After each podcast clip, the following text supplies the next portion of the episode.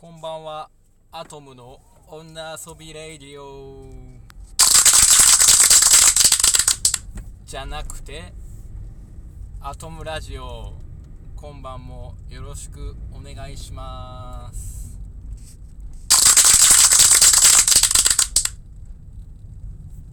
さて今日のテーマ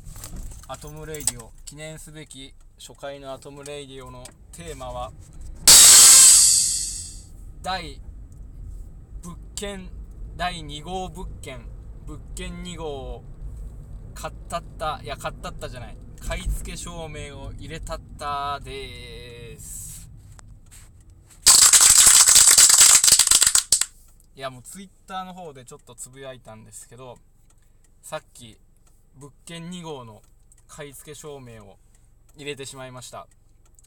まあ、通るかどうかっていうのは全然わからないんですけどなんかもう安かったんで欲しい欲しい病になってついつい買い付け証明書を入れてしまったというそういうお話ですね。まあ物件1号の方も最近ようやく片付けあの残地物って言って家の中にたくさん前の人が住んでた時のあのいろんなゴミとか家具とかいろんなものが置いてあって、まあ、その撤去を自分でぼちぼち進めていたりしてでそれをこう業者にも投げてですねあの結局あまりに量が多すぎて自分でやるのがこう心が折れてですね1人で夜な夜なとか、あのー、僕の数少ない休みの日を活用してそういうところに、あのー、残地物の撤去に行くのがもうかなりしんどくなってきてもう途中からは業者に任せておりました。でそれが大体トータルで多分12トンから14トン分ぐらい2トントラックがもう6回7回ぐらい往復してやっと家の中から物が片付いたっていうことであのー、大体合計で36万円で丸ごとやってもらうということに相なりました。まあそんな高すぎるっていうことではないんですけども、まあ、決して安い金額ではないのかなと思いました。だから物件1号の方もまだまだその賃貸に出せるという状況に至ってないにもかかわらず。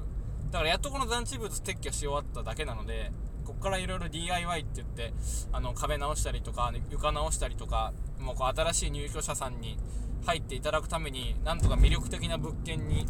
仕上げていかなきゃいけないにもかかわらずそれが終わってないにもかかわらずこの物件2号次の物件の買い付けを入れてしまったというわけですね、まあ、それなんでかっていうとその今日、まあ、昼間ネットこうネットサーフィンブラブラしてて久々にこう物件でも漁るかと思ったらこう安いワンルームがあってですね。まあ利回りで言うとあのー、いろいろいろいろ払わなきゃいけない税金っていうのをもろもろ全部引いた上の最終的な利回りがまあ20%を超えそうだったので、まあ、20%超えそうかつ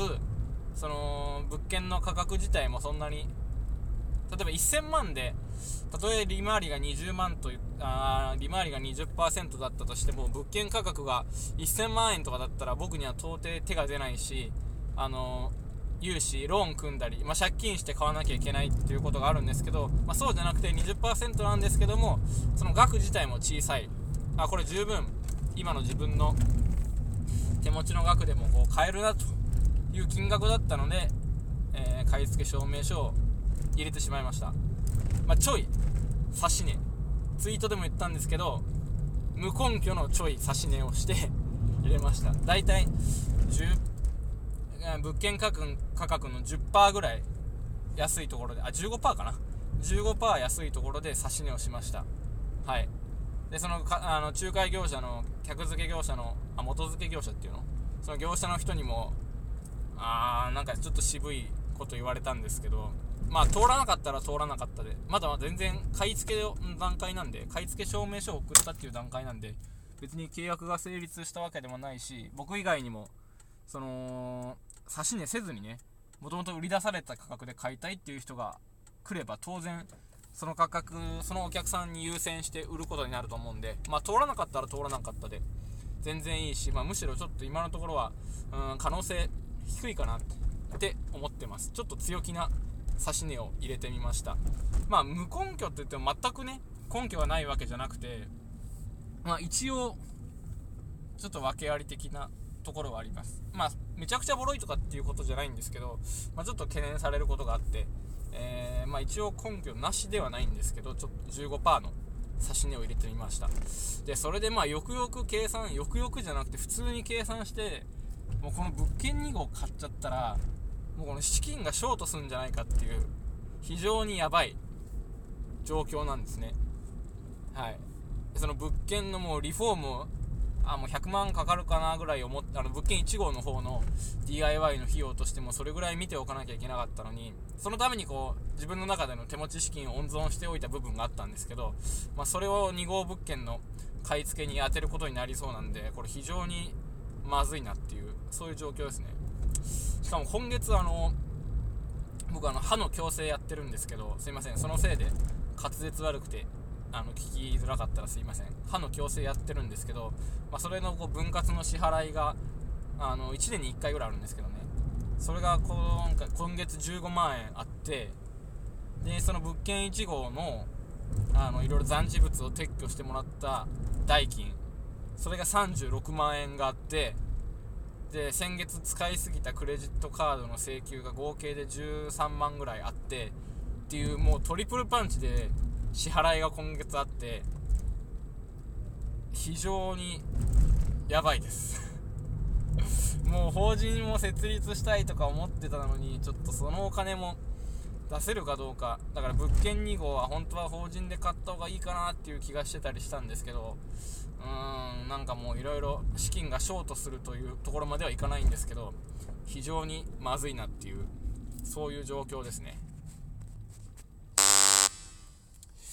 うーんどうしたもんかな。まあなんであの物件1号物件2号を買うところまでは全然いけると思うんですけど通ればね。売り主さんから承認指値が通ればいけるんですけど、まあ、そっからのリフォーム費用だのなんだのってのはもうさすがにこれローン組んで借金しながらやっていくしかなさそうです。うん。だから物件1号の方で100万。で、物件2号の方で50万。うん、それからまあいろいろもろもろ含めて200万、合計200万ぐらいの、うーん、その創業者融資っていうんですか、高校の方の。もうそれを熊にはやってられねえっていう感じですよね。まあそんなこと言うんだったらこう物件2号買うなっていう話なんですけどね。まず物件1号を仕上げていけっていうもっともの話なんですけど、まあ、欲しくなっちゃったものは欲しくなっちゃったっていうことで、はいまあ、なんとかあその融資ローン借りてローン組んで回っていけたらいいなと思ってます以上ですやーまあ資金ショートするというところまではいかないんですけどまあちょっとやばいなと。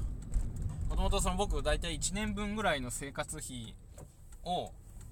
あのー、温存してあってもし自分がこう病気で倒れたりとか仕事を働けなくなった時に生活できるように1年分ぐらいの生活費はこう温存してあったんですけどちょっとまあそれも使わざるを得ないような 状況でですね。もうこれはもうメルカリやるとかなんかアフィリエイトのそのセルフバック案件、まあ、クレジットカードたくさん作りまくったりとか、まあ、あと先月買ったこうカメラ売っ払うとかちょっとどうにかして手元資金を、あのー、今あるものを売って現金化しないといけないなと。いうような状況ですね。なんでそのうちメルカリも始めるかもしれないんですけどうん非常にまあ苦しく楽しく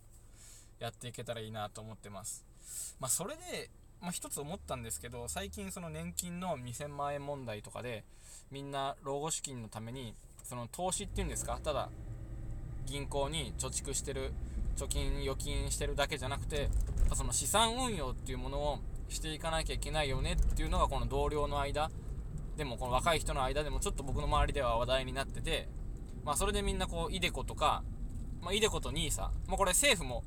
それを推奨してますんで、まあ、確かに非常に堅実な資産運用の方法だと思います。ただ銀行に預けておけば大した利子もつかないですからそれをやっぱりこう運用させてうんなんとか老後を乗り切っていこうっていう考え方はまあ非常に間違ってないというか確かに、あの、堅実な方法だと思うんですけどでもその僕が一つ思ったのはそうやってこの余剰の資金を資産運用に回してると例えば今日僕があこの物件めっちゃいいじゃんみたいな。これもし買うことができたら非常にいいお買い物だなっていうまあそういう物件は大体3桁万円とかするわけですけどもその iDeCo とか積立 NISA とかそういうので目いっぱいあの日々積み立て月々積み立てしてたらそういう資産お家を買うとかそういう選択肢をなくすっていうことだと思うんですよね。なんでその僕としてはその手持ちの資金を手持ちにその温存しておいてその iDeCo とか積み立て NISA まあもちろん NISA とかもやったことはあるんですけど一昨年ぐらいは多少はそれでこう株やって増えたらいいなと思ってやってたことはあるんですけどまあでもただそのやっぱりサウザーラジオの影響もあってやっぱり自分の商品を持つ自分自身の資産を持つっていうことを考えた時にそうやって月々いっぱいいっぱいのこの掛け金をかけていたらいざという時のお買い物が大きなお買い物ができないわけですよ。だからその自分自身でその不動産っていう資産を商品を持ってその自分でも小さいながらもビジネスを回していくっていう選択肢がその人の中からこう失われちゃうんじゃないかなっていうのがあって僕はあの iDeCo とか現在してないですね。まあ節税効果とかあったりして老後の積み立てとしては非常に魅力的な商品だとは思うんですけども、まあ、僕はその自分のビジネス自分の商品持ってビジネスやっていきたいっていう思いがあるので自分自身はそういうのやってません。だからどっちがいいかそのど